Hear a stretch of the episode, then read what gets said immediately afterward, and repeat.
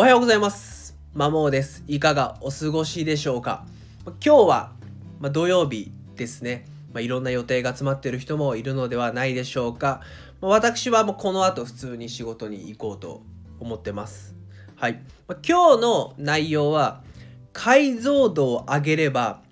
全ての努力は報われているというお話です。ま、これを聞いているあなたはもしかしたら、ま、自分なりに努力をしているけれど、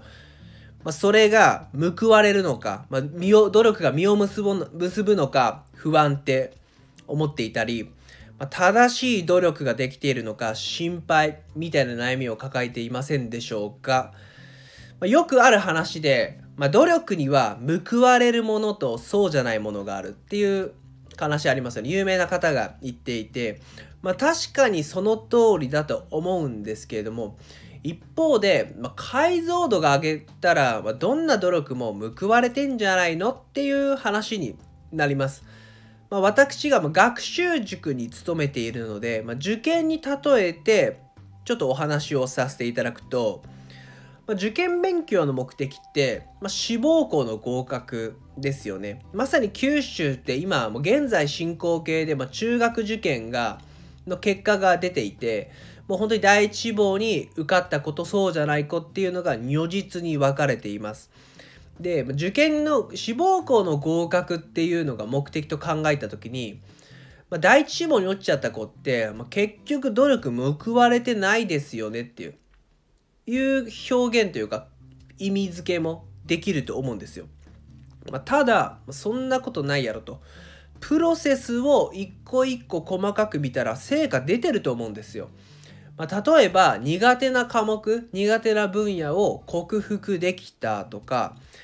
まあ、偏差値が上がったとかですねあとよく精神的に大人になったみたいのもあるんですよ。どういうことかっていうとなかなかポンポンポンポン偏差値って上がんないですよね。上がんないんですよ頑張っても、うん、でもそれを冷静に分析してどうやったら上げればいいのかとかうまくいかない時期も耐えてひたすらコツコツ淡々とやるみたいな、まあ、レジリエンスだったりやり抜く力とか数字で見たら小さな成果って誰しも出ていてこれって努力のおかげだと思うんですよね。うん、そう考えると、まあ、最終目的は一番の目的叶えたいことは第一志望の合格だけどそうじゃなかったとしても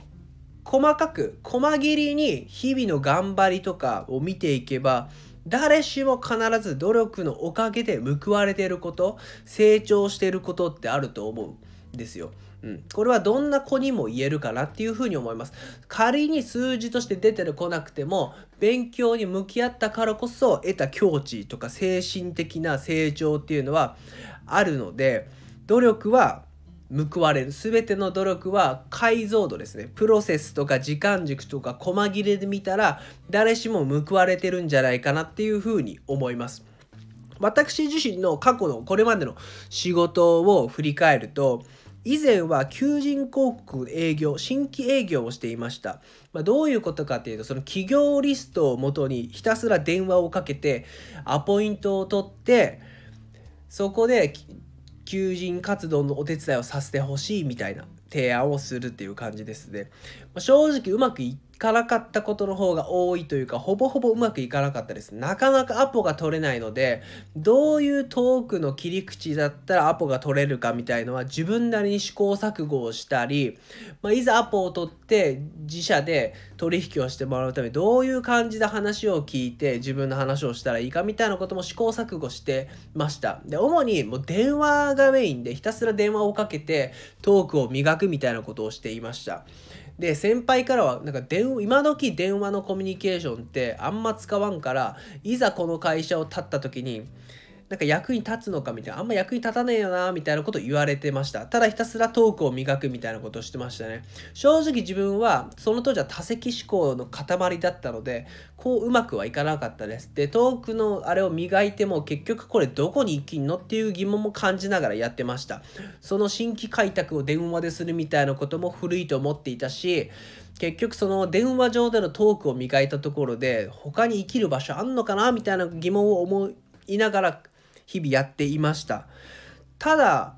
今ですねまあ、学習塾に勤めて主なコミュニケーションツールが電話なんですよ。まあぶっちゃけ古いなって思うんですよね。今時電話かよみたいなもう LINEWORKS とかチャットとか専用のプラットフォーム作ってそこでテキストで家庭とメッセージでご家庭とメッセージできるようにした方がいいよねと思いつつも、まあ、アナログの会社なんでまだ電話なんですね。ここで生きたんです。ここで生きました。